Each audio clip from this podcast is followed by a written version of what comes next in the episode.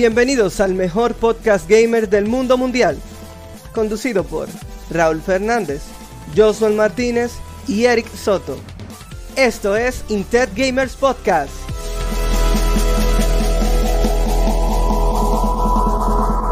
Efectivamente, estamos, estamos, estamos, estamos on live. Díganse algo ahí, muchachones.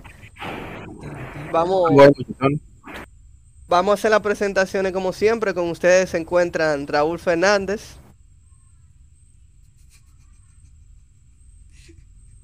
Este tipo. y yo soy. Sí, y yo. yo es que, proceso a de eliminación, me los son inteligentes. A mí se me olvida que. a- Yo no sé si a mí se me olvida que a Raúl se le olvida que esto es podcast también. Entonces es un silencio incómodo que va en el podcast y como que. What's wrong with those people? Lo que pasa es que yo, yo considero que nuestros viewers son personas inteligentes que tú te presentas y tú presentas a Oswald, ellos saben que por eliminación yo soy el otro. Sí, lo que pasa es que hay gente que no te está viendo. O sea, van a haber gente que no te está viendo. Entonces, Ok, entonces en este caso vamos a decir lo mismo, pero con voz. Ellos escuchan la voz de Eric, escuchan tu voz y saben que la otra voz tiene que ser de Raúl. Sí, O ustedes pero son nuestros eso nuestros es son, son, son tontos. Eso es lo que está diciendo. Ok, el, el comunista izquierdista Raúl Fernández fue ese. Que yo sea zurdo no significa que yo sea izquierdista, no me Ah, pero ¿verdad que eres zurdo? Eso lo explica todo. Ya. Eso es racismo. eso, ¿no? Manismo es eso. Wow, ¿eh? Entonces. No, lo que pasa Eso, Martín. Raúl, es que esos silencios incómodos son los que no bajaron del top 9 al top 17 en Apple Music. Tenemos que esto. Ah, y eso, y que Eric todavía no ha subido el último episodio. Ah, también creo que ayuda. cuenta. No bajaron del Señores. top 9, éramos top 9 en el país de podcast de videojuegos. Ahora estamos top O sea que en el país habían cinco Espérate, podcasts. espérate, nosotros estamos espérate, en top espérate. Hay, hay un ranking de verdad. Ah, pero tú no viste el correo. No, loco, en serio. No Creo que eso podemos hablarlo fuera del aire, no es por nada. Loco, pues no, yo voy a subir el episodio hoy mismo, men. No, no, yo no sé. Ahora lo va a subir, ahora lo va a subir. Lo del top sí, nosotros éramos top 9, ahora estamos top 17. Pero El problema es que solo habían top. cinco podcasts en todo el país. sí, hay un top de. Y el compañero podcast. no sabía eso. Sí, se está jugando el segundo. Claro, pues se está jugando esa gente, son unos bacanos, loco. Sí. Pero somos top 17 ahora. Nada, tenemos que subir otra vez. Mala mía, Vamos, yo, no he subido, vamos. yo no he subido los episodios de hace como tres semanas, entonces. Oh, Échenme wow. la culpa Vamos a hacer una decisión ejecutiva, Oswald y yo, para ayudar a subir el ranking, al ranking para estar número uno. Vamos a sacar a Eric y lo vamos a reemplazar por APA, ¿qué tú dices? Ey, wow, mira, no, no sería una mala integración hoy. No, realmente no, lo estoy pensando. lo estoy vamos pensando. a, a reemplazar por Luis Carlos. Yo dije subir el ranking. No, pe- eh. Ey, muy duro. Señores, pero es verdad que yo me friso, loco. Wow, increíble. No sé por qué. de seguir, quiero decir que actualiza el Chimmy Count. Ahora el Chimmy Count hace como un barrido de derecha a izquierda, o de izquierda a derecha, no sé cómo lo están viendo en el stream, pero se ve mucho mejor. Y agregué algunos algunas nuevas animaciones cuando no donan, no donan dinero. Espérate, Vamos a probar la que ustedes dicen, señores. que, están que chequear la que yo hice para ver si carga la que yo hice, porque yo hice alguna que tenía hasta sonido. como variante de la tuya, entonces él va a tomar una random. Oh, epa, loco, qué es duro. Una cosita muy bacana. cariñosa, eh. Ya ustedes saben, gente que no están viendo, vamos a probar las donaciones que ustedes dicen ahí, nos ayuda. Para probar, no, no, no porque queremos el dinero, para probar que esté funcionando la animación que hizo Oswald, que sea muy dura el medio. Sí, sí, se ve muy dura. Pero vamos a empezar con este podcast y el tema de esta vez serán los muy queridos eh, emuladores. Gators. Oye, pero Pero de duro. conservación de videojuegos. Esa es la definición de emuladores que le di yo. me, ¿Y me qué hace, nombre, sí. Nintendo aprueba el nombre. No, en Nintendo no la prueba. El FBI no aprueba el número, te va a tirar ahora mismo. Bueno, pues lo vamos a volver así, los ACB. Ok. Está buena esa. Oye, me di que wow. El ACB que yo usaba, loco, eso está trágico porque El ACB era durísimo. No, porque ACB es un, una aneurisma cerebral, loco. Entonces, eso no está bien porque... El ACB que, yo tenía para el Sony, tú sabes, muy duro, me encantaba. Ey, esto es un este, este mole tan negro que puede... ¿Puede, ¿Puede pasar por ti? No, este atraca, loco. Wow. Bueno, pues vamos a empezar entonces el programa de hoy. Ok, pues chévere. Entonces, miren, yo no sé si alguno de ustedes tiene una conexión con los agentes de conservación de videojuegos. ACB. Eh, ajá, gracias. Pero como yo le mencioné, como en el primer episodio, cuando nosotros hicimos los background gaming, gaming de cada uno de nosotros, la primera vez que yo realmente jugué videojuegos fue gracias a los agentes de conservación de videojuegos, ACB, también conocidos como emuladores. Y el emulador, porque mi, primo, mi primo hacía truco de magia, yo se lo dije, y él llevó una, un CD con ese CD tenía como, debía tener cientos, más de 200, 300 juegos de, Super Nintendo. Que con ustedes dirán, Eri, eran muchos juegos, pero había muchos juegos de eso que eran como el mismo juego, pero en la diferente versión. Modo hacks, ROM hacks. No, no, no, ajá, no, que habían algunos que ah, tenían... tú la, la, versión europea, la versión asiática. había juegos que estaban repetidos, había juegos que tenían como hacks, como tú dices, pero eran muchos juegos y eran divertidos. Yo decía, wow, mi, mi primo hizo magia y con magia me regaló todos estos juegos. Entonces el emulador que yo usaba era el emulador SNES X9. Ya tú sabes. No, no pero ok, pero espera. Ese emulador todavía está para celulares, para Android. ¿El SNES, el SNES X9? Déjame confirmarte, pero yo creo que sí, que yo lo llegué a tener una vez.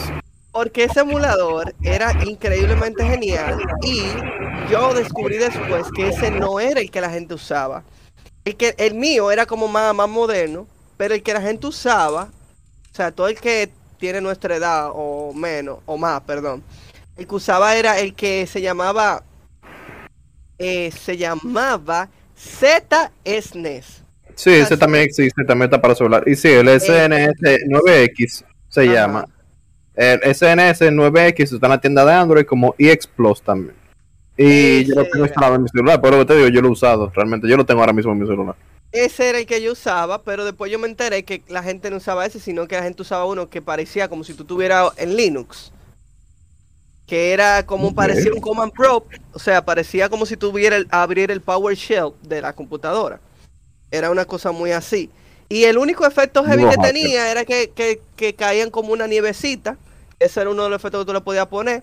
Y ese era el que todo el mundo que yo cono que yo recuerdo, el que tuviera emulador en el tiempo de nosotros o más viejo, eso es lo que tenía. Pero yo, yo no, yo, mira, ese emulador, yo tengo muchos recuerdos de, gracias a ese emulador y con ese fue que yo empecé a jugar mucho Kirby, Kirby All Star, que ese juego yo, el Yoshi Island, yo lo finalicé con Safe States, yo lo finalicé con eso. Tampoco. yo tenía tres años, yo tenía tres años, a los tres años. Porque desde los tres, días, o sea, tú estás confesando, tú has sido chile toda tu vida, básicamente, increíble. Increíble. eso suena muy feo. Increíble. Toda la vida chido. Yo soy la hora, seguro que, porque ahora yo voy a subir la generación y yo espero que en esta generación que yo voy a mencionar, ustedes entren después que salimos con la parte de Project 64. Ah, pero no, no di que el, otro, que era di que, que fue el más nuevo, que se llamaba N64. También está Mupen 64. Ajá, estaba ese también. Pero el que yo digo era Project 64, que, que era PJ64 en letra roja y era como Comisan. Sí, en su tiempo. Ahora mismo está todavía el PJ64, es el mismo Project 64, pero la versión más moderna y tiene un logo muy parecido al de Nintendo 64 en sí. Pero la versión moderna es lo mismo, una, una N verde, una N verde, ¿verdad? Exacto. Joshua, dime, ¿tú no llegaste a jugar nada en ese emulador? Eh, ¿Cómo que no llegué a jugar nada? Bueno, como yo vivía allá en, en los campos, bueno, en el campo del campo del campo, porque yo vivía en Santana, que era un campo de Nizao, y Nizao era un campo de Baní, que Baní es su campo. De República Dominicana, República Dominicana es un campo del mundo, realmente.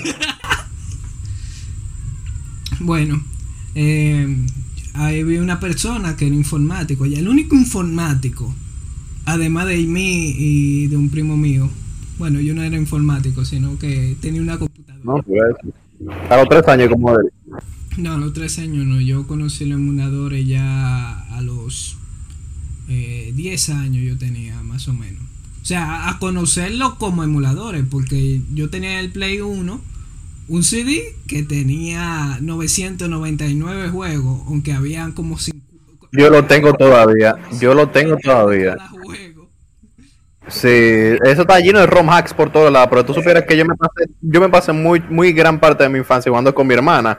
El, ese juego de, ese CD de 999, un juego de NES. Eh, sí. ¿Cómo era que se llamaba? Eh, yo tengo una anécdota muy linda de ese, de ese, no muy linda, sino como que muy graciosa. Pero en fin, eh, él era el informático de allá. O sea, a mí se me dañaba la computadora y yo no sabía arreglar. Yo se la llevaba a él y él la arreglaba. En fin, el primo mío, Vladi, era su vecino prácticamente y paraba pila ya. Y él le pasaba los juegos a Vladi y Vladi me lo pasaba a mí. Un día él llegó de que una vez que Project 64 2.7. Y me bro. Llegó con eso y con todas las rondas de 64. Y ahí yo fundí Mario Kart. Eh, me conseguí una novia por ese, Álvaro. Por, por ese ron, por ese, uh, ese emulador. Mira, hola, soy Oswald, tengo un emulador de 64, ¿qué tú dices? No fue así. No, No, espérate, espérate. Antes que, antes que tú no expliques. Él jugaba Mario Kart conmigo. Mm, tengo otro No control. Su- mía en sí, pero sí fue cerca de eso. Súbete tu ganancia. Mi primera relación básicamente fue esa. Pero fue gracias... No fue gracias a eso, sino como que yo me acerqué más a ella por ese emulador. ella le gustaba jugar Como mucho emuladores. Sé que le gustaba jugar Wario. Debo invitarla a PT Podcast. Ay, Dios mío. Recordando la infancia. Tengo pilas sin hablar, que, sin hablar con ella. ¿eh? Déjame ver. Ah, me escucho de qué bajo. Sí, yo te iba a decir eso, que Sub- subiera a la computadora a ver si se escucha mal.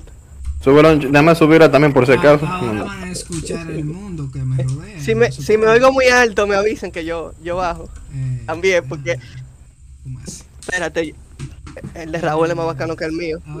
Es una polea mínimo. Tiene que llegar a mi nivel. de Celsazo. Oye, que, que user.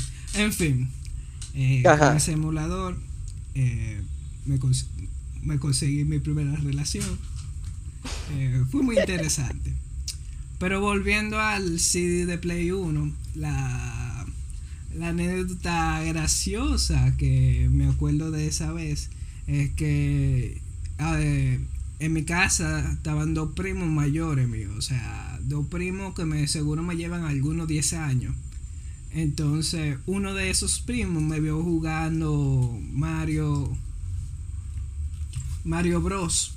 eh, el 3, Mario Colita. Y Ajá. me dijo, oh, ¿y tú tienes ese juego? Y yo, sí. Ah, tú sabes. No, tú te lo estás imaginando ahora. Dije, tú sabes encontrar la flauta. Y yo, ¿qué flauta? Hay una, pero la flauta de lo prim- del primer nivel que tú tienes que durar un rato dándole para abajo y tú pasas por detrás de. De Qué todos los niveles. O sea, el, Ese lo sabía. el panita fundía. Y cuando eso no había internet. No. pues, Claro, en el campo del campo del campo del campo. eh, Apenas acaba de llegar ahora el internet. Y ese tipo necio, loco, porque yo, yo estaba en Moca, entonces, I know, I No, can no, relate. no. ¿Tú tienes internet cableado, Eric? En ese tiempo, No, no, no. Ahora. sí, ahora aquí en Yo Moca, no pero que El Moca internet una a hora. Moca la semana pasada. ¿Cómo el internet, Bunny? En Baní sí hay cableado desde hace muchísimo. En el campo de Baní, en el de Baní, campo- ¿cómo es? No, no, no. En el campo Baní, de Baní, que es Nizao, también hay internet cableado. Y yo vivo a menos de un kilómetro de Nizao y no pueden poner una línea. Todavía, a esta, No, a esta altura de yo juego. estoy ¿Sabes qué? Con señal. eh, antes era eh, los típicos revendedores, pero Mm. me adapté porque siempre tenían un lío y compré un modelcito de, de Altis. Te están diciendo hablador aquí. Oh, ¿quién me dijo hablador? Luciano. Pero, pero, ¿qué es hablador? ¿Quiere que te Ella de que en vanilla internet están diciendo aquí. Espérate, espérate. Ey, espérate. Sebas también está diciendo, está haciendo, ey, es la Eh, primera vez que el de Inte Gamers. Mándale, vamos a mandarle el link. ¿Cómo es que uno manda el link aquí, el comando de, de link? Yo en verdad no sé si tienen Linktree aquí. Eh, aquí hay muchas cosas, pero yo no sé cómo funciona esto todavía. Yo, Bueno, en lo que Erika averigua, En lo que En lo Erika que Erika averigua, déjame seguir contando la anécdota. Entonces, Dale. estaba esa vez, esos son dos primos. Y mi prima, luego de que él se fue, me vio y dijo, a mí me gustaba ese juego. Y se puso a jugar, me apió. Me apió de mi... De, de mi Eso no es tuyo me ya. y lo cogió. En fin, que ellos se quedaron varios días y hubo un día que no había luz. Como típico RD de hace... como que un- una prima. Pues sí. Eh, se me fue. Pues sí. Eh, apió. Eh, Está fuerte unos días después no había luz. Y yo estaba esperando mi luz como un chamaquito que le gusta jugar. Y llegó la luz. Yo nada más vi a mi primo y a mi prima, como dos muchachitos, yendo para mi habitación a prender el play. Era Mm. Yo nada más lo vi corriendo, como que la estela que dejaron. Y Pero. Estaba muy rápido ellos. No, pero- sí. Ajá, No, pero, pero, hablado, sí, dale. eh, ese primo mío fue la primera persona que me enseñó a darle mantenimiento a una consola. O sea, ese A una consola. Sí. Bueno, una consola a limpiarla y a quitarle vainita de óxido. Bárbaro, eso está muy duro. Yo Sí, sí. recuerdo que lo más bacano que yo aprendí a hacer, que yo me sentí, yo dije, wow, pero ¿quién es Miyamoto? Va- yo me va a estaba tener que teniendo buscar. un perro, un perro llamado, le pusimos, el perro se llamaba Bonky, pero mi familia decía Ponky, entonces no, nunca nos pusimos de acuerdo con el nombre, le decíamos Bonky Ponky, porque o lo llamaban Bonky, o lo llamaban Ponky, o lo llamaban Pobre Bonky perro. Tenía problemas de identidad ese perro. Exacto, entonces el perro era, el perro fue un perro que en la, cu- ese, como una perra que se metió al colegio cuando yo estaba en cuarto de básica, dio a luz en una parte y entonces todo el mundo que salió del cole- de colegio ese día, eh, el que pudo, perros. se cogía, cogía un perro, exacto, porque ya la gente no sabía qué hacer con los perros. Y yo me cogía a Bonky Ponky y ahí el perro, en su crecimiento de cachorro, tú sabes que esos perros comen cualquier cosa y muerden todo. Toma, Ah, pues se le antojó de morderme el cable de los controles del, cen- del 64. Ah, por eso está hablando del perro en el pasado. Ya yo entiendo. Ok. Espérate, yo no le hice chofán al perro, espérate. El caso es... No, no chofán. Ey, ey, mira, ey. Un placer, señores. Hi a todos nuestros amigos. Hi, hi. eh, nos vemos. Ya hasta aquí llegó el podcast. Nos volvemos la semana que viene. Si, si no estamos ustedes saben porque fue fue por Eric. Este es el tipo de highlight que si uno lo coge y lo mete en TikTok, Ah, uno se. De que TikTok. Ay, espérate, espérate, ok. Ah, mira. El, ca- así el caso es que Ya yo hice el clip.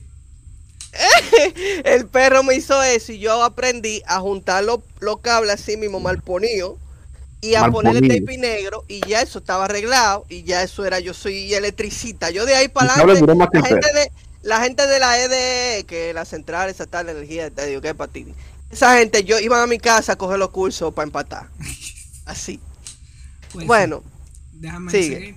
Eh, luego de eso yo bajé, bueno, no que bajé una generación, sino como que eran homónimas. En fin, fue el emulador de GBA. Ahí fue que yo acabé. cómo se llamaba cómo se llamaba Se me olvidó el nombre.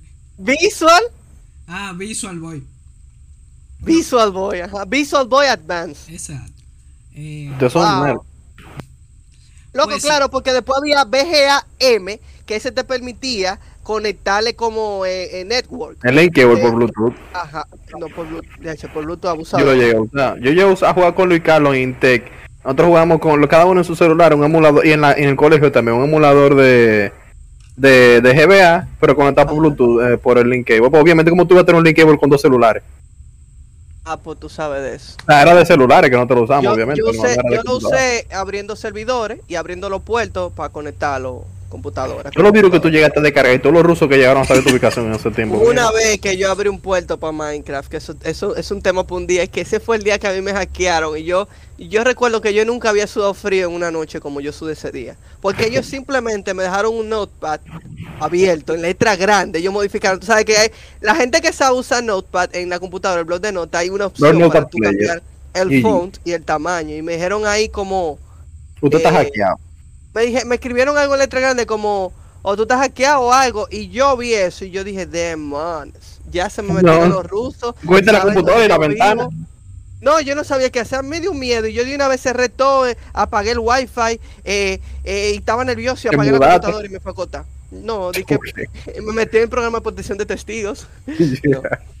En fin, Ajá. volviendo a GBA, ese fue el emulador de Game Boy donde acabé mi primer juego de Pokémon, que fue Pokémon Verde Hoja, y mi primer juego de Zelda, que fue Minish Cap.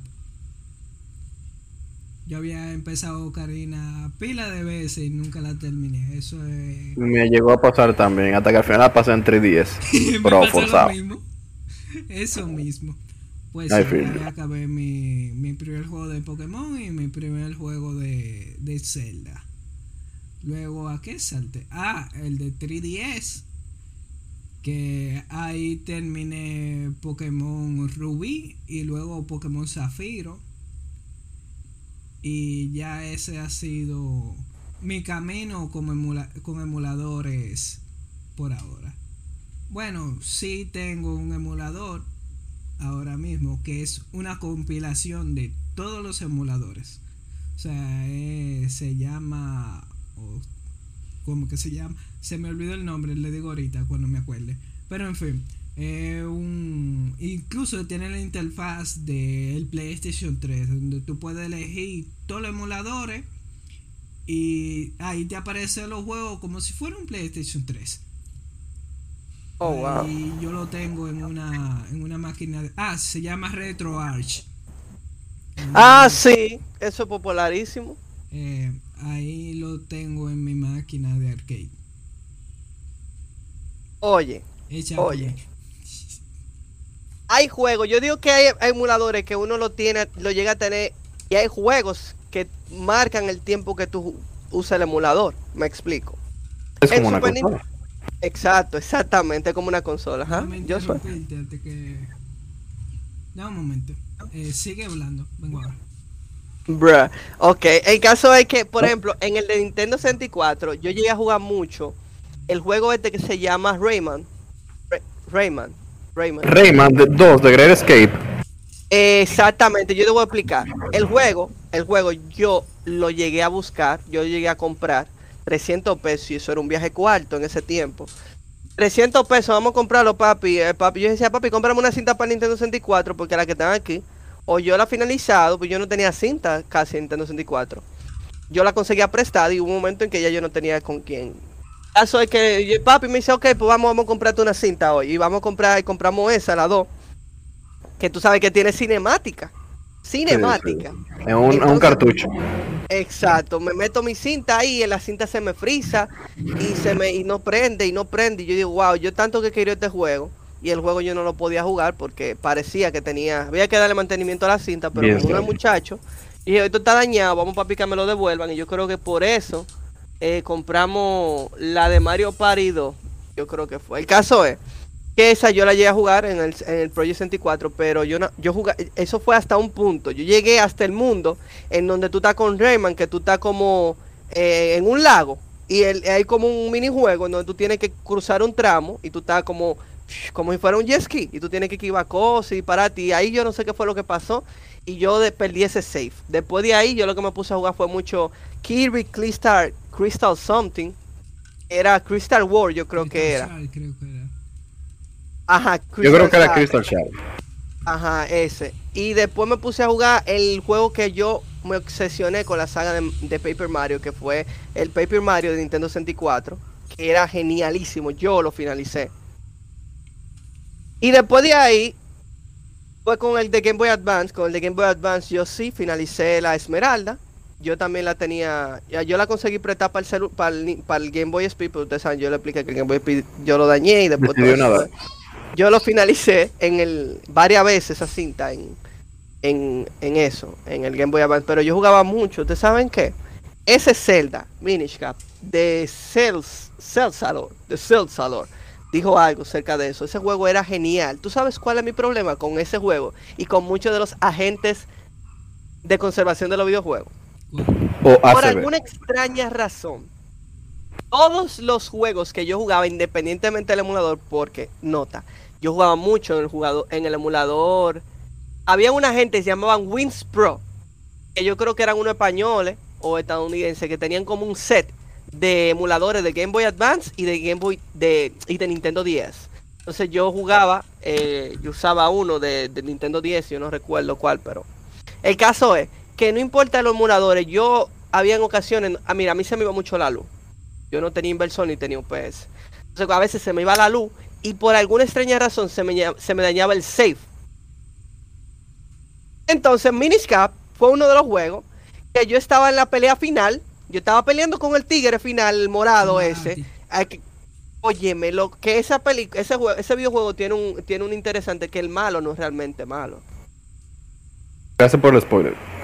No, Eso- I mean, si tú ves la historia, eh, o sea, la historia hizo que él fuera el villano, Bueno, pero no, no debió, pero no debió, eso fue parecido a Mojojojo, que el problema fue el profesor. Sí, el pero caso es- él no Él, sí- ponerse él malo terminó si haciéndolo mal. Él- yo no estoy justificando lo que, lo que él hizo, yo lo que estoy diciendo es que todo eso se pudo haber evitado si su sensei, eso se parece a Kung Fu Panda, que él realmente era el guerrero dragón. y mí no digan-. A mí no me digan que, que- que el panda era el guerrero, el guerrero dragón era el leopardo. Y el problema, el malo de la película fue, fue eh, Chu, ¿cómo es? Eh, la rata esa que hablaba, él era el malo porque él lo llenó de sueño y lo convenció. Y cuando Munpei le dijo que no, él le dijo que no. Después, ya, no hablamos de eso. Es un dolor que yo Me preocupa tu conocimiento de Kung Fu Panda, realmente.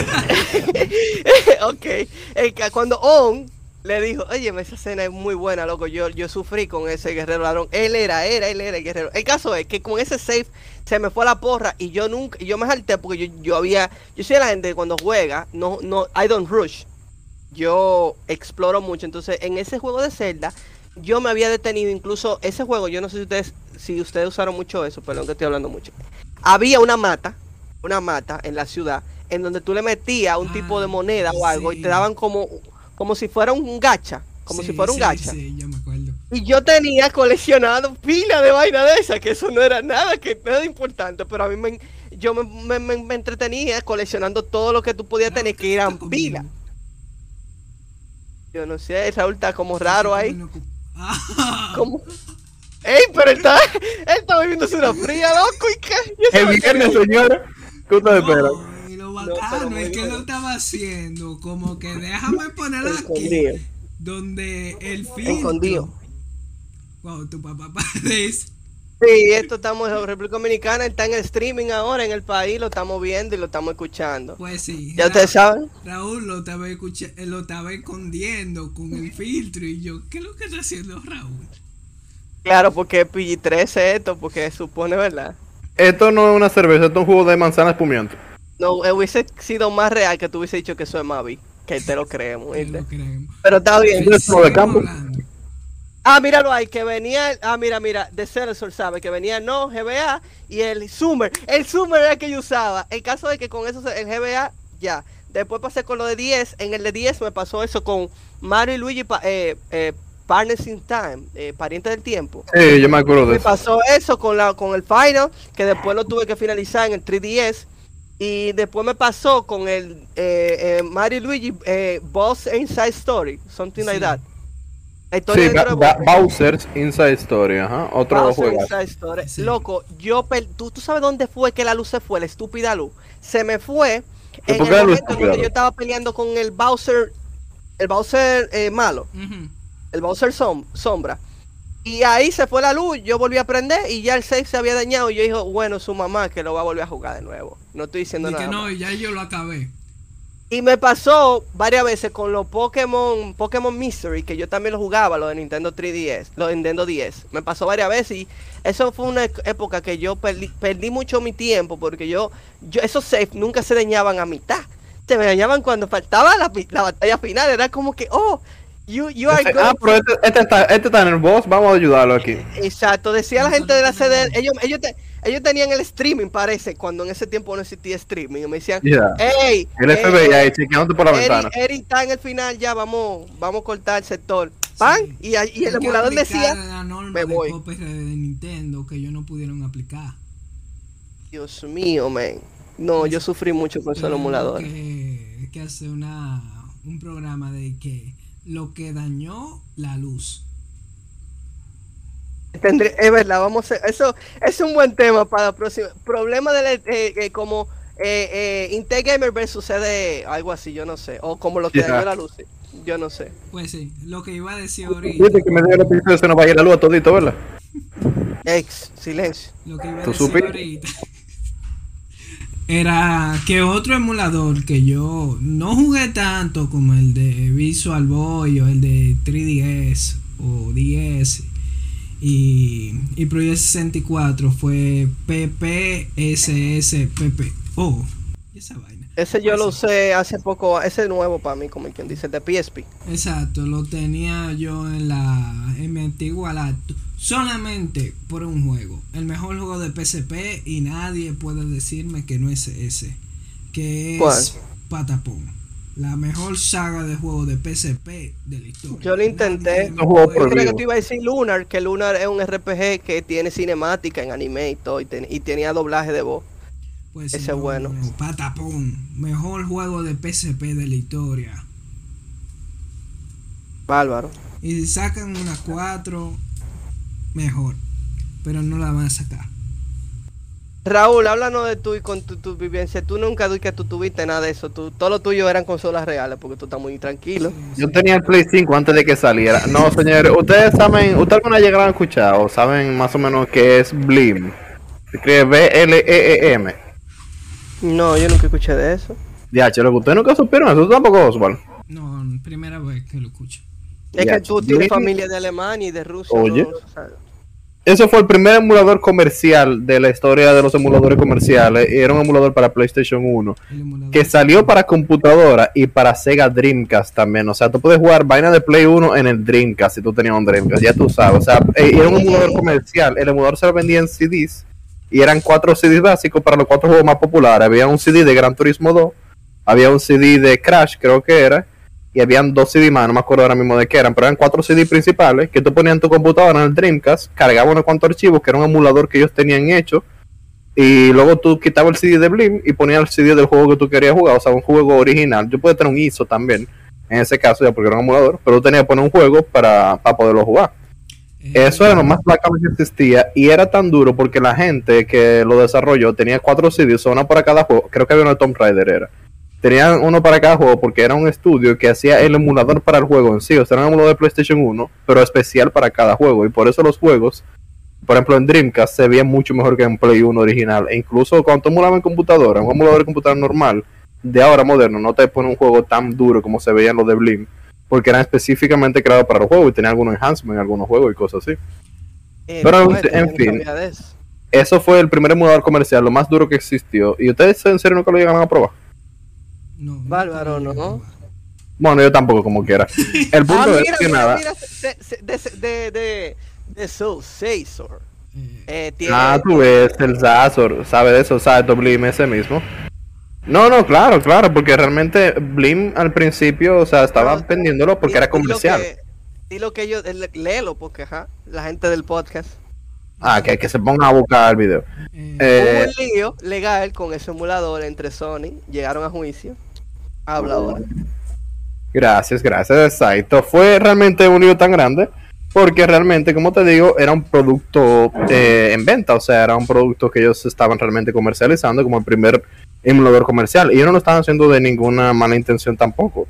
O sea, realmente el emulador, ellos, como te digo, tú necesitabas un juego original para poder jugarlo en cualquier, en la consola, en la computadora. Entonces yo lo que estaban tratando de hacer era como de poner los juegos que eran la consola PlayStation 1 en ese momento una de las más calientes, o sea, la más vendida que había. Y realmente todo el mundo quería probar los juegos exclusivos que tenía, porque también tenía juegos exclusivos que ninguna otra computadora tenía nada similar en ese, en ese tiempo. Entonces nada, al final lo que Sony fue que hizo fue que les dio la real demanda del mundo, porque dijo que ustedes no pueden estar empezando a hacer emuladores para otra consola. Una consola todavía estaba en venta en ese tiempo.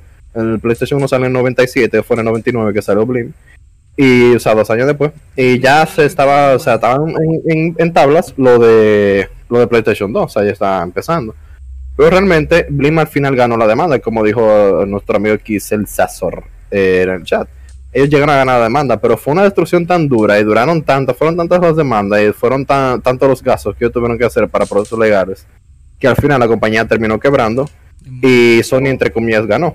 Ya luego de eso ellos ganaron la demanda porque realmente ellos no estaban cogiendo ningún archivo del juego, sino que tenían su propio emulador que ellos diseñaron in-house, o sea, le hicieron backward, uh, cogieron PlayStation 1, la arquitectura, y le hicieron ingeniería a la inversa para poder sacar el emulador por eso era tan potente. Y era, eso es algo que la ley de copyright de Estados Unidos no te cubre. O sea, realmente cuando tú compras algo es totalmente tuyo y tú puedes hacer lo que tú quieras con eso. Y ellos no utilizaron código de Sony, ellos desarrollaron su propio código desde cero. O sea, en teoría ellos no copiaron nada de Sony. Y no utilizaban los juegos originales. Exacto. Ese era código propio que utilizaba juegos que tú tenías que comprarle a Sony para poder usar. O sea, realmente era todo 100% legal. Pero como dije, al final ellos perdieron mucho dinero y mucho tiempo por las batallas legales que tuvieron que suspender ventas por un tiempo por eso, en lo que se decidía el caso. Y al final uh, terminaron quebrando y Sony obviamente ganó la, la guerra al final. Y después de eso no volvieron a surgir. Exacto, no, y después de eso no volvieron a surgir emuladores comerciales por el mismo hecho de que las compañías grandes en, realmente, incluso si tú tienes derecho a hacer el emulador, las compañías pueden buscar diferentes maneras de tumbarte. O sea, no solamente por proceso legal, como le hicieron a la gente de Blim, ellos pueden buscarte, demandarte hasta el fondo hasta que a ti no te quede nada. De alguna manera u otra, la compañía grande siempre gana. Entonces, por eso ya no han habido más uh, emuladores, perdón, comerciales. Pero sí, esa fue la triste historia de Blim. Tu pregunta inicial, que fue mi primer emulador, creo que fue el mismo que había mencionado Oswald, el de 999 juegos en uno de NES, que para PlayStation 1, que era un CD que realmente yo le saqué muchísimas horas de juego. Y ya después de eso, creo que mi primer emulador que yo descargué en una computadora fue el EPSXE, que es el de PlayStation 1 justamente. Y es uno que sigo usando todos los días, básicamente. Ah, el de EPX, e, e, e, EPSXE. Ese yo lo uso para jugar el juego de Final Fantasy que yo estoy jugando ahora. Y lo tengo en el celular también. Óyeme, eso de los emuladores y eso de la batalla legal, eso está muy interesante. Mira que, que, han, que incluso Celsasor dijo aquí que eso cambió el asunto de el modelo de negocio del emulador. En vez de ser comerciales, lo ponían por donaciones. Mira, Celsasor, yo te estoy leyendo eso porque como nosotros subimos esto a Spotify, a, Apple Podcast, muchas personas no reconocen el podcast por aquí.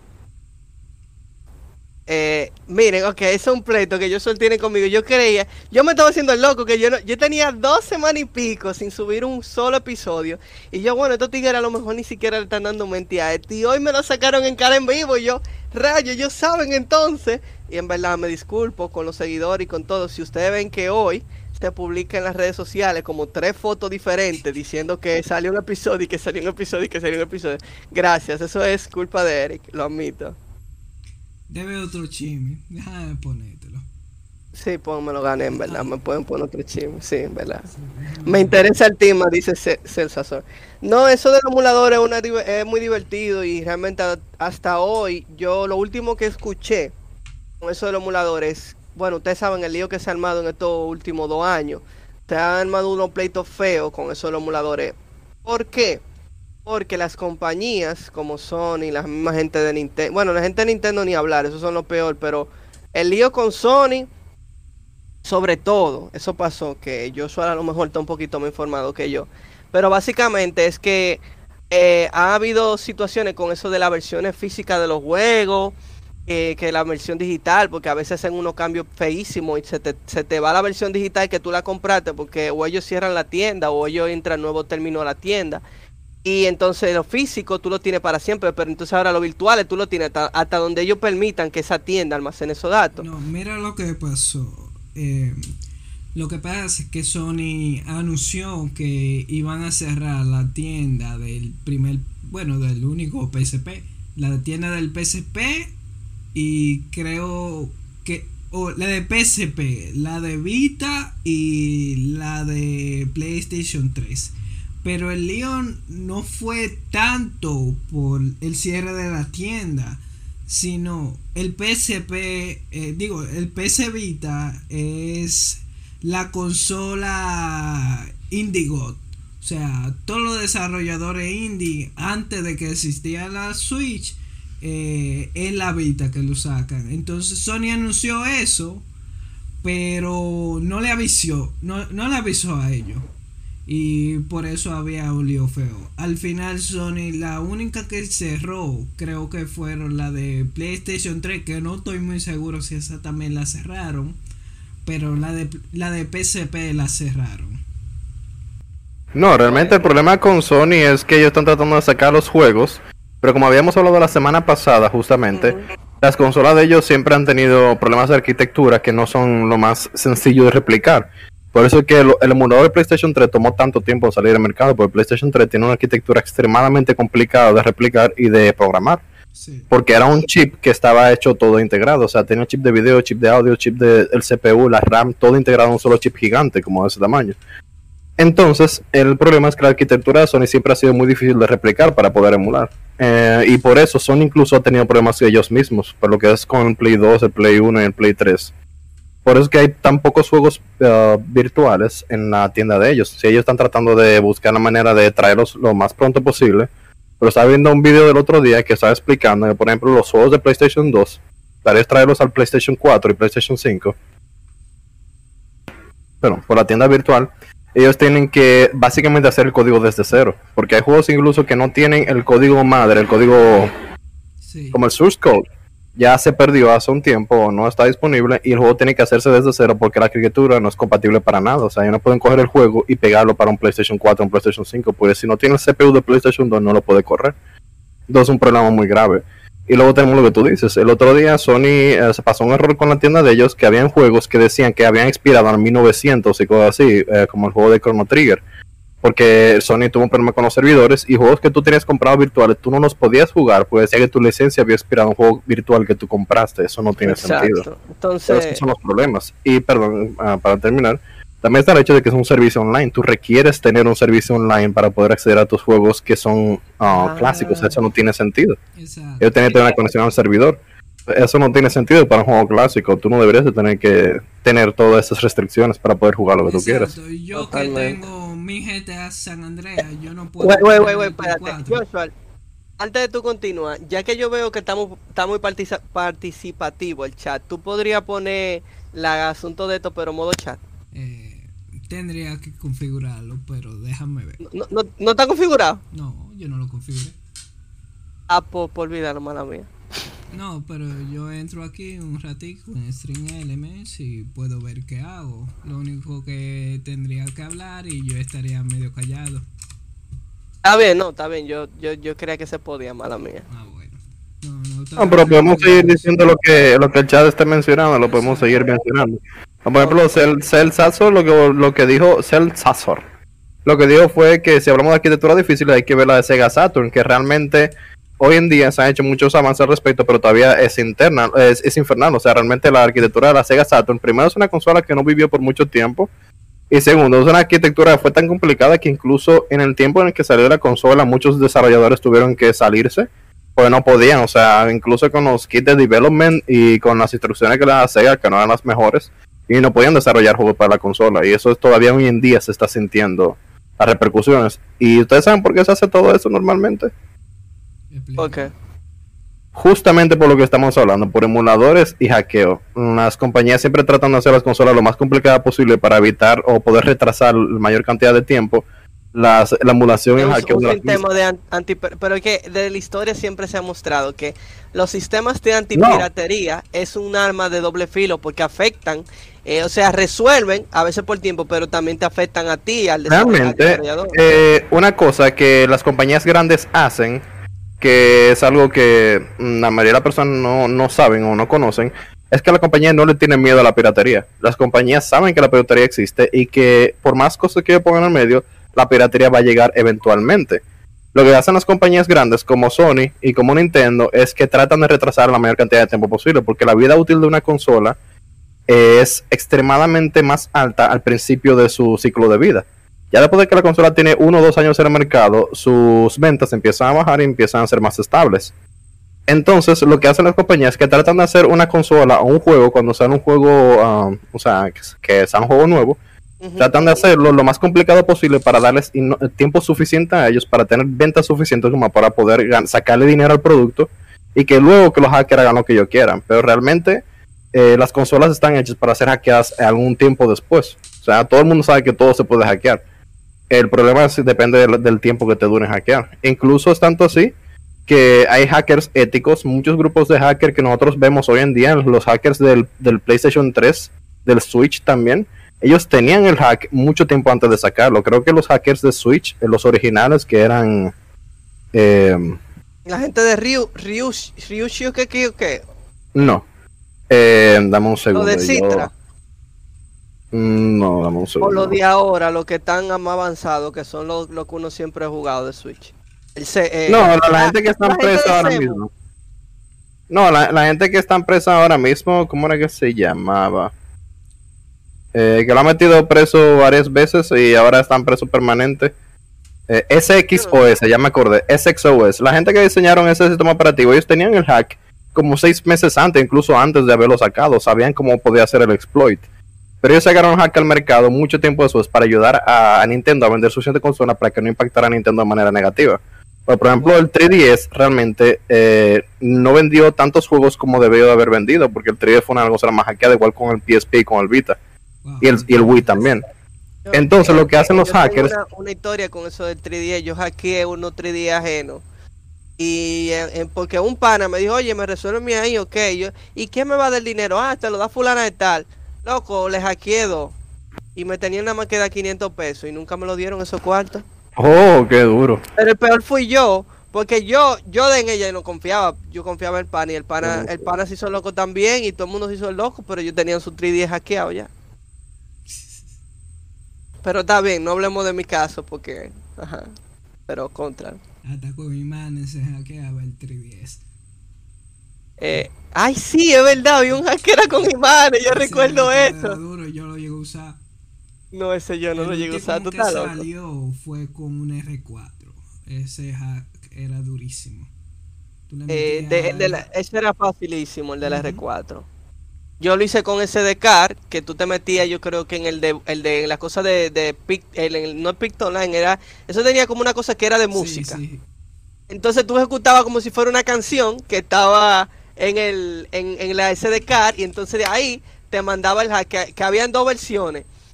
Yo usé la dos porque lo, que pasa es que, por ejemplo, el de los imán es uno de los primeros. Cuando yo empecé, ya el... fue, bueno, no sé si era uno de los primeros. era, pero era después, era antes de la versión 9. Era antes de la versión 9. Entonces yo tenía la 9. Entonces la 9 lo que funcionaba era el del navegador, que era con un código QR. Que ese yo lo usé. Y el, de, y el que se quedó por pile de tiempo, que yo creo que todavía funciona, que ese entra en la 9 punto y pico, era el de, el de la música, que tú lo abrías como si fuera un archivo de música y te cargaban todo el script. Pero el de, el de navegador yo lo usé pila. Ese yo lo usé pila hasta que lo parcharon. Sí. Yo lo que llegué a usar fueron el de Picture Pick, que sí o qué. Ajá, tú sabes que era como Pick Something. Exacto. También hackeé el de un amigo con. Bueno, el video del Pick que sí o qué fuiste tú que me lo mandaste. Ah, pero tú y yo estábamos en esos tiempos todavía. Dios mío, yo sé, pues tú y yo tenemos tiempo hablando disparate. Sí. Eso lo, hacía ya, Yakarta, porque lo enseñó el colombiano. Sí, eso Yakarta fue, colombiano. Eso fue un día que tú me viste con mi 3DS jugando un juego random y tú me preguntaste, ¿tú no has hackeado ese 3DS? Y yo dije, no. Y, y yo te, y tú me dijiste, ah, yo te mando un video ahorita. Y te lo mandé de las primeras conversaciones, creo yo, que tú y yo tuvimos. y fue aquí. La, de la primera. Ya nos conocíamos desde hace mucho cuando, tú me enseñaste eso. pero de las primeras conversaciones fue de Sakura Caricator. Dejemos eso por otro día, por favor. Pues sí, eh, hackeé uno con el del imán de un pana mío. Me acuerdo yo que le dije, busca un imán. Y él trajo una vaina así de grande. De lo de la nevera, porque cuando uno No, le dice no. imán a la gente, uno tiene que decir de lo de la nevera, porque no saben lo que es un imán. Exacto. Trajo, tenía un amigo que era industrial, una vaina así, y trajo un imanzazo. Y yo Un dije, imán de verdad, eh, es algo que Raúl hiciera. Dios mío, Raúl. Pero, ¿cuál es el del, del imán? Yo nunca lo llegué a escuchar. Ok, Llegué a utilizar imán para Explícalo, explícalo, explícalo. Déjame buscar el 3DS. Eh, Eso es un tema, tenemos que hablar de, hacks en consolas, porque También, bueno, hablamos también. de eso la semana pasada, pero no tanto. No, no, no, no, lo profundizamos. Podemos hablar de consolas específicas. Nos tomaremos un episodio completo, nada más en cubrir como 4 o 5 consolas. Bueno, Mira, tú chequea, sabes chequea. que ahí está la bocina de los... Ajá, y hay una cosa Entonces, que es de la bocina tiene un imán. Ajá. Entonces, para que el 3DS detecte que él está cerrado, el Exacto. imán hace contacto con algo aquí. Sí, tiene un sensor magnético ya, ¿entiendes? Entonces, eh, si tú prendes el 3DS y lo cierras, no sube. el Entra en un modo. Ajá, exactamente. Entra como en un modo de Entonces, suspensión. hasta que tú no lo abras, no va a subir. Entonces, lo que tú haces es un fake. Tú lo abres, lo prendes y le Pone el imán para que él cree que está cerrado. Exacto. Entonces, la pantalla no ha prendido. Esa fue una vaina, una loquera. Entonces, tú tenías con los ojos cerrados, básicamente, darle una serie de botones. Ajá. El Es como que tú estás en un BIOS, tú estás como en un BIOS. eh. Exacto. Ok. Por default, él entra en un BIOS, que eso después tú lo configuras para que eso sea manualmente. Por, como sea como una computadora, que en la computadora tú le des F2 y es el BIOS, pero en el 3DS el BIOS existe como un paso de, de- o sea, él, él entra a BIOS y de BIOS él carga el sistema. No es como en la computadora que tú entras en un sistema de, tú decides ya BIOS o te carga el sistema automáticamente. Yo me, déjame ver, dije Celsazo. Yo me acuerdo que para hackear la Wii tenías que tener la Twilight Princess. Hoy en día no se necesita la tarjeta CD. No, no, no, espérate, con Twilight Princess eso yo nunca lo escuché, porque yo cuando investigué en ese tiempo con mi Mira Wii, hacer. Yo, yo, tú sabes qué, yo, yo tuve que buscar eh, el Indiana Jones, había un juego de Indiana Jones de Lego, El que yo no conocía los juegos de Lego, entonces tú en Indiana Jones de Lego, tú tenías que meterte en una habitación específica de la universidad, y cuando tú te metías en esa habitación, él te cargaba los scripts del SDK, y entonces tú le metías el Homebrew Channel. El DH, o sea, tú tenías que llegar a cierto progreso a un juego Yo, para yo poder. lo tenía hackeado, pero nada más tenía el chip paralelo y pirateado. Entonces yo tuve que quemar el, el- el juego de Indiana Jones para cargar el script para meterme el Homebrew Channel. Ya, che, man. No manches, güey. Yo nunca hackeé Wii. Lo tengo hackeado. Yo jugaba juegos de, de, de Super Nintendo en, en, en el, el emulador de Super Nintendo del SNES 9. El SNES el 9X yo lo tenía en el, en el Ah, en el Wii. sacarlo. Aunque- Oye, oye, oye. Emma, la eso voy a está yo, espérate. Los imanes, espérate, los imanes, los imanes. Y que tú estabas ciego. Ajá, sigue, espérate. Entonces- No, oye, yo creo que en lo que, en lo que tú averiguas, yo le voy a contar una historia super cool de unos pobres desarrolladores. El 3DS, eh, cuando salió, pu- pues me recordó lo que tú dijiste, Eric. El 3DS cuando salió, ¿verdad? Normal, todo bien, tranquilo. Luego eh, empezaron a descubrir que había un juego específico, antes de que el hack fuera ya como full. Un juego como de Ellos ninja. descubrieron. Ajá, un juego que se llama Cubic Ninja, que realmente era un juego malísimo, horrible, el juego, un pa palomizo, un pila malo, de un, Claro, un siempre estudio es un indie. juego que nadie le importa, yo no sé Exacto, no, pero un estudio indie si que el juego un era tan malo. No, no, claro, pero o sea, lo que te digo es que el estudio era tan malo que ellos primero no sabían hacer el código bien y por eso el Switch, el 3DS se frizaba en algunos mundos y tú podías hacer el exploit directamente porque se frizaba el, el sistema. Entonces, el juego era malísimo y nadie lo jugaba y la compañía quebró. Eh, sí, ese se llama, así se llama el Hacks, Ninja Hacks, pero el juego se llama Cubic Ninja. Pero el Ah, punto pero es que el juego nunca, nunca llegó a tener popularidad porque era un juego malo. Pero luego de que el juego se dejó de vender, la compañía quebró. La gente empezó a descubrir que gracias a eso se podía hacer un exploit. Y tú supiste que el juego llegó a, venderse un cartucho por más de 300 dólares porque la gente empezó a comprar ese juego durísimo por todo el mundo. Esa era la única manera de hackear el 3DS en ese tiempo. Y decían que no se podía parchear. O sea, Nintendo no podía parchearlo. Yo creo que Entonces lo ellos empezaron parchar. a comprar el juego carísimo por todos lados. ¿Eh? No lo llegan a parchar al final. No, ese hack todavía existe. Wow. Pues Nintendo no podía desparchar, un hack que realmente tenía que ver con el código de, de la consola en sí, o sea, con el procesador. Wow. Entonces, al final el juego empezó a venderse durísimo, todo el mundo lo quería comprar y tú supiste, los juegos, ya- los caros, yo pensé que iban a ser carísimos después que el poder estudio había, había, había cerrado ya. Eso está interesante.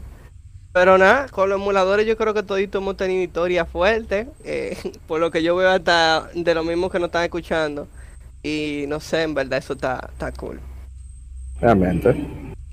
Pues sí, lo que iba a Eh. hacer ahorita era sacar mi Wii. Es más, déjame agatarlo, espérate. Déjame ver. Ah, va a gastar los puntos para enseñar una consola. Enseña una Yo- cosa. yo- Ya. Mil puntos. Son muchos. Sí, yo usé el de 400 puntos en beber agua. Y, na- y yo bebí agua y aquel bebió Mavi. Nah, lo, lo voy a gastar. La vida de Di que para gastarlo. Pero yo lo que Dale. quería- yo estaba juntando para verte bailar, era. Anda la sopa. Qué triste. Pa, Ahí está. Fua, y yo Enseñé en una consola. Su Wii. Yo tengo una anécdota bacana con este Wii. Eso fue eh, donde yo compré mi juego. El panita. Eh, Era muy black. Sí. Y tengo también este. Ey, el red, ey, pero todo lo color y el blanco lo tiene. DH, El blanco es el único que yo DH, tengo. DH, el DH. ¿Qué es eso? Pues sí.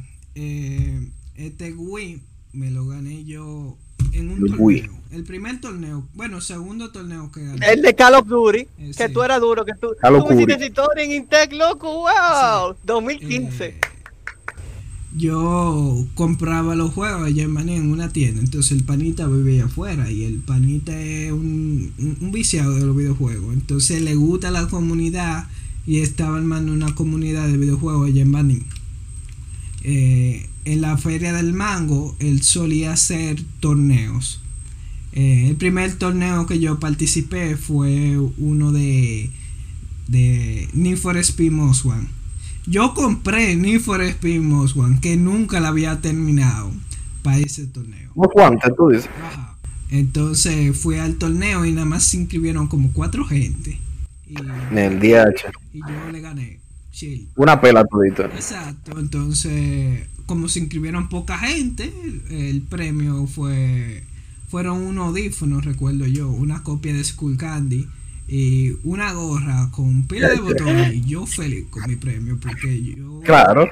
creo que fueron 50 pesos la inscripción, una vaina así.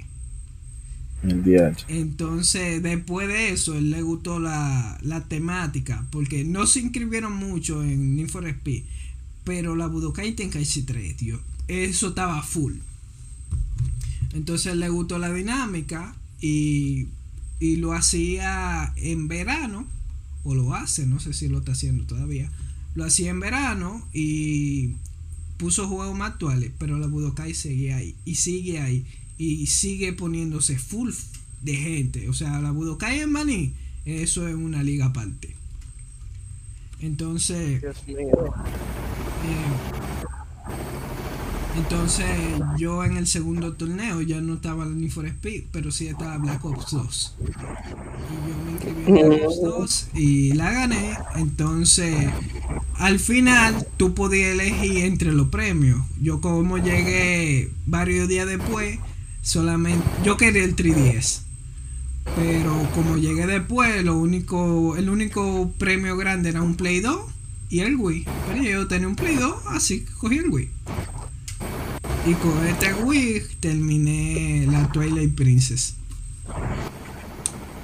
Qué linda historia. Pero perfecto. Sí, está muy bueno, en verdad. Eh, después hicieron la Ball, que fue la, la peor derrota de mi vida. Yo le gané, hice un miss, un miss input y él me ganó. DH. O sea, tú estabas un Eh, poquito Yo, de no- vida yo estaba en el combo de ganar. Yo tenía que tirar el especial. Eh, porque en Dragon Ball Fighter, si tú tiras el especial de nivel 1, tú puedes concatenarlo con otro especial nivel 1 y un nivel 3. Entonces yo tenía un personaje por la mitad de vida, uno que se moría un toque. Y yo nada más tenía que tirar el nivel 1 y el nivel 3 de mi otro personaje. Y ganaba. pues yo fallé el, el comando y lo que hizo fue un disparate. Él me agarró, me mató al primer personaje y después salió el otro y me ganó. 10 de 10. Buena experiencia. Sí, sí. Yo quería ganar porque no recuerdo cuál era el premio de ese, de ese torneo, pero posiblemente era otra consola. Wow. No, pero en verdad, en verdad, en verdad, en verdad, yo entiendo que todo el mundo tenía. Yo no sabía verdad, la verdad. que ustedes tenían tanta vivencia con eso de la consola y que ustedes también tenían tanta información. Porque eso de los, perdón, de los emuladores y demás. Porque estábamos de hecho hablando de eso nosotros, este, este mismo coro. Y estábamos, eh, yo soltaba, ¿y qué yo voy a saltar con eso? Y Raúl, Raúl estaba maquinando todo su mundo, pero tú sabes que Raúl es como la hacía, que todo es callado. Entonces, Tú callado, no entonces, hacemos preguntas. no, no, Raúl, óyeme, Raúl es un misterio. A nosotros Raúl es un misterio. ¿Quién lo diría?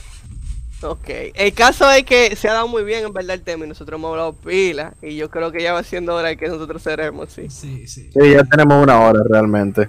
Tenemos Vamos una, por hora, una hora y cinco minutos.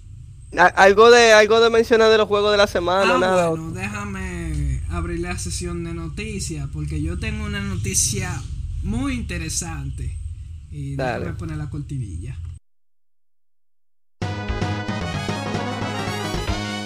Noticias. Ah, bueno, y tengo un juego de la semana también, pero después de que termine esta noticia.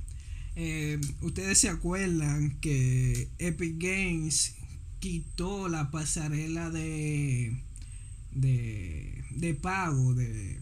Bueno, no que la quitó, sino que dio la otra opción de pago en iOS. Y tuvo el con. Apple y toda la vaina, y el Free Fortnite y toda esa vaina. Eh, resulta que ya tú puedes volver a jugar Fortnite en un dispositivo de iOS. ¿Cómo?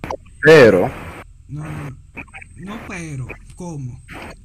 mm, Eh, tienes que tener el Scout, ya que Microsoft ya tiene Fortnite en su servicio de streaming en la nube. Y como o sea, tienes Game Pass para poder usar. Exacto. Ya tú te- ya tienes Cloud. Entonces tú desde el teléfono puedes coger tu Fortnite. Como es un navegador, Apple no puede hacer nada. Y ya tú puedes jugar Fortnite en iPhone. Está muy padre. de que fue Fortnite versión Flash, Flash Player. Exacto. Exacto. Flash Player. Minijuego.com. El juego es juego también. En los videojuegos, Joshua. Eh, bueno, eso sería la segunda noticia. Entonces yo tengo otra cosa que decir hoy. En fin, la segunda noticia es que no hace mucho, hace un par de semanas, Microsoft sacó una patente de, utiliz- de cómo utilizar publicidad dentro de un videojuego. Eh, no es que te va a salir y que un anuncio descarado como en los juegos de... Un tipo bull ad en medio de una partida de, de Rocket League. Exacto. Es básicamente utilizar las vallas y lugares donde se puedan poner básicamente valla publicitaria de publicidad de cualquier marca. Exacto, que realmente no es nada nuevo, porque si uno se pone a pensar, una de las cosas que más me gustaban de los Need for Speed clásicos era lo realista que se sentían las ciudades.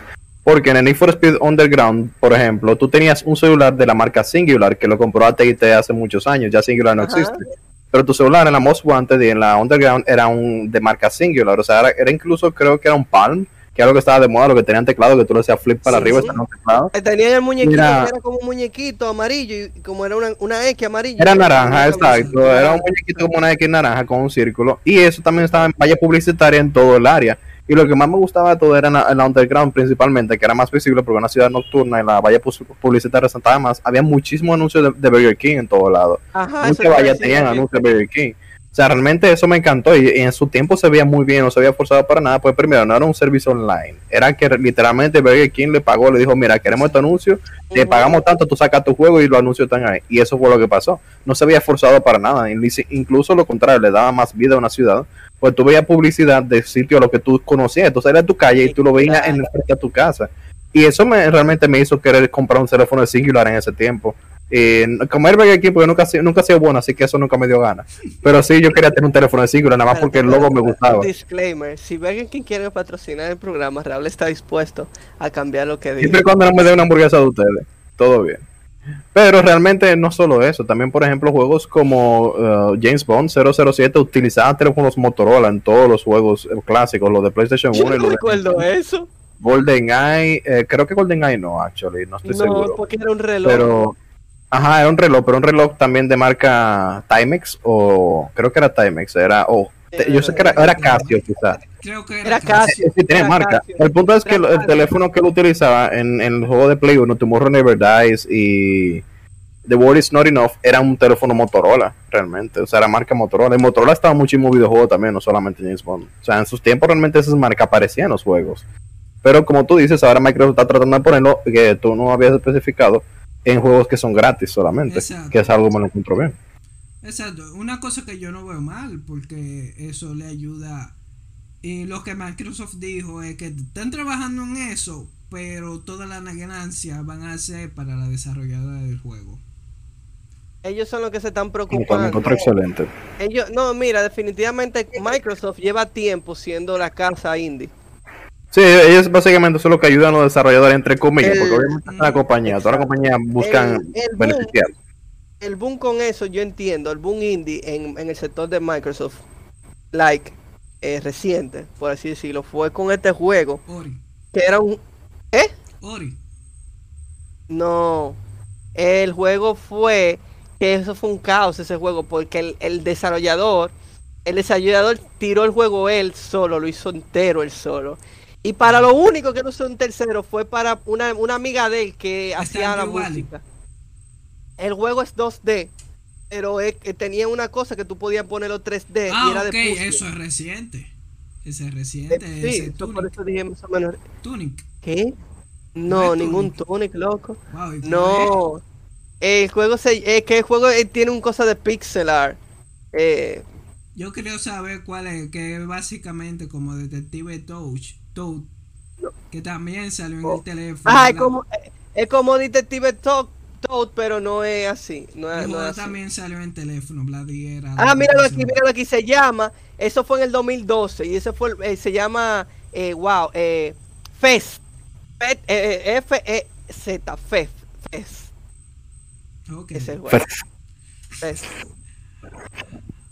Bueno, el caso es que Microsoft es la casa indie, por así decirlo, en estos tiempos. Y más con el Gamer Pass. Entonces, vamos a tirar el Game of the Week. No, y una cosa, disculpa, ya para terminar, eh, para terminar esto, de la noticia que te había mencionado, lo que había dicho yo era que realmente Microsoft está tratando ahora de implementarlo solamente en juegos gratis que yo lo veo muy bien porque realmente lo que Microsoft está haciendo, como siempre han visto al futuro, que eso lo hablamos la semana pasada, ellos saben que el negocio de los juegos de celular ahora mismo es el negocio de juegos y de tienda en general móvil más uh, beneficiario, más uh, procreativo, el que más genera dinero y el que crece más rápido también. Entonces están tratando de implementar esas mismas cosas que funcionan en los celulares para los juegos de computadora. No es hacer un juego casual es simplemente tú puedes tener un juego normal que sea gratis, como Fortnite, vamos a decir, y que, como dice Host, bueno, una pantalla de carga, un menú principal, o vamos a ver una valla publicitaria, tú veas un video de Coca-Cola, algo parecido. Obviamente serían anuncios que tú no puedes ignorar, porque el punto es que el jugador los vea. Pero eso no solamente ayuda a los desarrolladores a mantener los juegos gratis, pero también hace que más gente quiera desarrollar. Porque eso no significa que tu juego tienes que vender, tu juego sería gratis. Lo que tú estás vendiendo es publicidad. Entonces eso depende de la gente que lo descargue tú no tienes mucho que perder realmente en ese caso. Entonces yo lo, yo lo veo muy bien porque Microsoft está tratando de ayudar a las personas, al mercado, a moverse, no solamente al mercado móvil, al mercado también de computadora y tratar de unificarlo, de hacer algo un poco más parecido, lo cual creo que es un buen una buena intención. Lo que hay que ver es cómo terminen haciéndolo, porque al final de cuentas Microsoft sigue siendo una compañía y ellos tienen que buscar su propio beneficio. tenemos que ver cómo lo hacen, pero hasta ahora suena como una buena idea. En verdad. Gracias de verdad por, por, por detallar. Déjame pasar al Game of the Week para presentarle el nuevo juego que estoy jugando. Aunque no lo estoy haciendo en stream, pero eh, ya terminé Horizon. Eh, el martes fue el último episodio en mi, en mi canal de Twitch. Anda por ahí abajo. Déjame hacer el spam de, este programa. Aunque siempre, siempre. Pero déjame pone la cortinilla.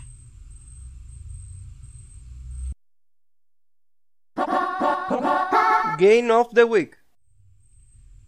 Ok, volviendo, eh, el juego que retomé, porque yo lo había jugado antes de Horizon, Horizon los sustituyó, es este, bueno, este es una colección, pero es Dishonored. Wow. un juego de Arkane, ahora mismo eh, Microsoft lo compró en, en- cuando compró Bethesda. Pero Y es- Bethesda fue comprado por Microsoft. Exacto. Entonces, eh, es un juego básicamente de asesinos, pero tiene una particularidad. Tú puedes jugarlo de modo que tú no tengas que matar a nadie. Tú puedes hacerlo full sigiloso, puedes noquearlo, utilizar cosas no letales para matarlo, incluyendo los bosses. O sea, no es necesario matar los bosses. Eso es un detalle que tú sabes qué juego yo lo llegué a pasar así. Que el único que al final yo tuve que buscarle la vuelta porque yo no pude encontrar otra forma. Eh, Mirror Edge. Ese juego, tú Sí, te- yo me di cuenta que el juego tú podías pasarlo pacifista. Primero porque yo soy pacifista y segundo porque cuando tú le dabas a pausa, el juego tenía un counter de gente que te había matado. Un, sí, un counter. Y entonces yo al final, al final, el boss final, que era un tipo que estaba blindado por todos lados, ese tigre yo tuve que salir de él de una forma no, no muy pacífica porque yo no encontré forma de hacerle el, No, el pacifica, una, una explosión ahí, Tú, te- nuclear. tú ponías el, el slow-mo, hacía un counter, hacía otro counter, y después que tú hacías un movimiento que lo, lo noqueaba, pero con él no funcionaba nada. Y además que el tipo tenía como una... un- o sea, yo era una muchacha en la el juego, una muchacha que no tiene, no tenía, no tenía ni una protección para los codos, y el tipo tenía una, una ametralladora de esa que era para tanque de guerra, loco. Tu alma era el Like, parkour.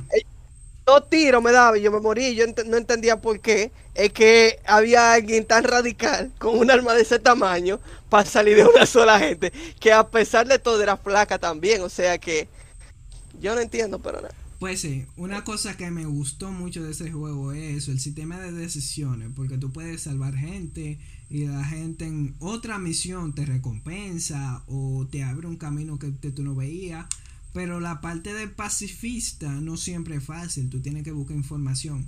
Me acuerdo que en el primero, ahora mismo yo estoy por la segunda parte, pero en la primera parte la, la forma que a mí me eh, que vi ese sistema yo dije cocho esta gente son durísimos es que yo tenía que eh, me mandaron a- no a asesinar sino a, res- a rescatar a, a la hija de la reina o buscar información de donde ella estaba no recuerdo bien pero era básicamente a la iglesia. Tú tenías que matar o hacerle otra cosa al papa básicamente o sea al jefe la estaba como. Hitman.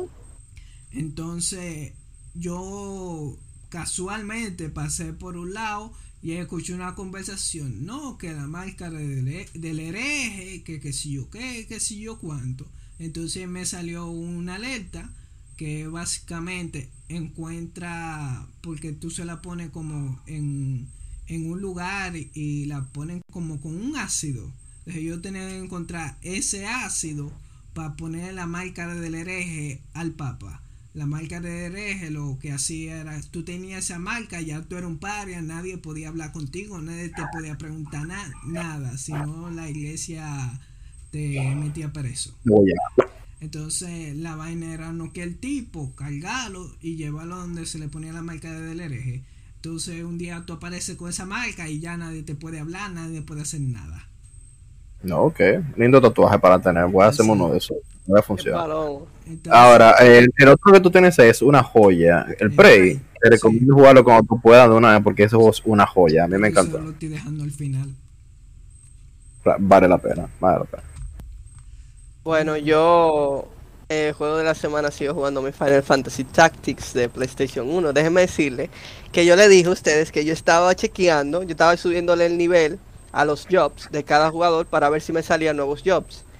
Finally, I got something new. What, what is it? Well, ¿cuál fue el lío?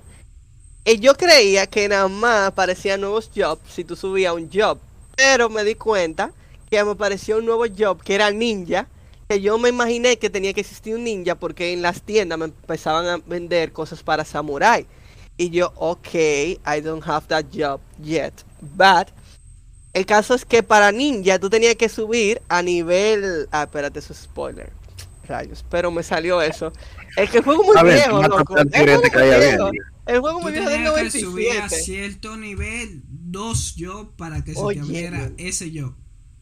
Hay que subir, no, hay que subir como tres clases para que te abra eso. Entonces después fue, ahora fue que yo me di cuenta que quizás hayan jobs que tú tengas que subir cuatro o cinco clases a ciertos niveles para que te salga. Entonces ahora yo estoy como tratando de turnar todos los personajes a subirle nivel y nivel a ver si me abren cosas. Entonces hay, hay jobs que a mí no me gustan porque son jobs muy palomos. Por ejemplo, el Oracle o el job de Mediator, que es un tigre que habla y convence a la gente de que no te den golpe o que sean aliados. Que son jobs que tú no realmente tú no puedes hacer like damage with, with those. O sea, tú no puedes hacer daño. Tú tienes que. O sea, son cosas como para cambiar el clima y cosas que son como disparate. Pero yo creo que Danza esos, de jobs. Disparate, pero disparate. Exacto. No, espérate, danza de espada con un Gyarados. Óyeme, tú podías romper cualquier cosa. tú Cualquier hacías danza de cosa espada. que no bajara vida, eso se olvidaba. Bueno, ok. Eso era placaje, eh, electrobola y vainita Es verdad, así, es verdad, es verdad, de quedarse espada, de quedarse de la lluvia, eh, cualquier cosa que sea un cambio de estado, eso no sirve. Es Bueno, es cierto. Es cierto. El caso es. Es Los cierto. Pokémon El de ca- fuego le ganan hasta lo de agua. Está muy palomo, pero ok. El caso es que en el juego yo descubrí eso. Y eventualmente imagino que voy a tener que subirlo a lo, a lo de otros jobs que a mí no me interesan porque yo no veo, no veo casi utilidad. Nevermind. El caso es que me estoy disfrutando el juego. No he avanzado nada de la historia. Literal, yo estoy en inicio del capítulo 2 básicamente. Y ustedes dirán por qué. Bueno, porque yo me pongo a grindear y a, y Ah, yo descubrí otra cosa. Eh, aunque parezca, óyeme, nada de ese juego es inútil, señores. Todo, úsenlo todo. En los bar, después de la mitad del capítulo 1, cuando está finalizando, en los bar te aparece opción para todo hacer como eh, misiones secundarias. Tú Ujú. mandas de, de tu party, tú mandas jugadores y ellos eh, hacen misiones, duran una X cantidad de días y ellos te, te, te traen a veces eh, eh, objetos o te dan dinero adicional. Porque ellos dicen, ah, nosotros descubrimos algo adicional. Entonces, para tú eh, coger esos, esas misiones, esos quests, porque son quests, tú tienes que pagar y a veces hay cosas, hay quests que valen 6 mil pesos y tú dices, yo trapo el quest este, pero otra, a veces esos quests te permiten ganar mucho más dinero y a veces tú ganas 30 mil o 20 mil pesos por un quest. El caso es que yo descubrí haciendo quests y quests, cosa que yo lo hacía nada más porque me daban job, job points, me daban como mínimo un 100, y eso es mucho. Era que después de que tú sigues haciendo, ellos dicen, eh, eh, el gremio te ha ascendido a ti a Adventure Number, eh, Adventure One. Y yo, hay una categoría, hay un gri- hay, hay un, hay un coso. Y yo, ¿what? O sea, eso es como un RPG de la. De, de- de- No. no de- Isekai. Loco, yo dije, no, güey. Entonces te desbloquean cosas. Y después yo me di cuenta que incluso se desbloquean eh, sitios en el mapa. Dije, y yo dije, ¿qué rayo, loco? Yo, yes, man. Y yo como juego que, ahora con más razón. Entonces yo dije, loco, el juego es. Qué Ese juego, wow, tiene ese juego, ese juego es genial, loco. Juégalo, ya. Claro. creo que ya. ¿O vas a decir algo, Raúl? No, ya sería todo realmente. Ah, bueno. Entonces dejen poner la otro y nos vemos. Gracias por sintonizarnos. Raúl, ¿va a Oye, decir oye despedir? una cosa. Ah, Eh, sí, oigan, oigan, yo voy a subir los episodios que faltan al Spotify, al podcast. Le voy a decir una cosa, es muy probable que nosotros vayamos a la Feria Mundo Anime. Eh, eh, si vamos, se lo vamos a avisar para que ustedes nos conozcan en persona también. No vamos a tener un stand, o sea que eso yo lo hubiese... Mira, Raúl, eso yo hubiese podido mangar un stand, pero yo no quiero ir de modo trabajo, yo quiero a, a disfrutar. So, si nos vemos Vamos allá, eh, le podemos hacer un autógrafo. Va a ser un autógrafo, digo le, cobra- le cobramos Ya. con Mario Castañeda. Eh, eh, eh, eh, Mario va, Mario este, va. este primer va, loco, y va Sí, el de sí, de- Vegeta. Y va René, wow, René yo es genial, René es súper sí, genial. René está en Horizon, tú sabes. eh, y al personaje de René yo le decía Vegeta en el streaming porque que Eh, me hacía Igualito. ilusión. Sí, sí, sonaba igualito. Y fue uno de los final bosses. Ok. Nada, nos vemos el próximo sábado a las 8 posiblemente. Eh, ¿Cómo sábado? Ah, próximo viernes. A las 8 Ok. posiblemente. Te A las No te 8 equivocas. posiblemente. Posiblemente un Quizá. poco más tarde si Eric lo decide. Ey, no fui yo. Ey, Nos vemos. Cierra tu culto.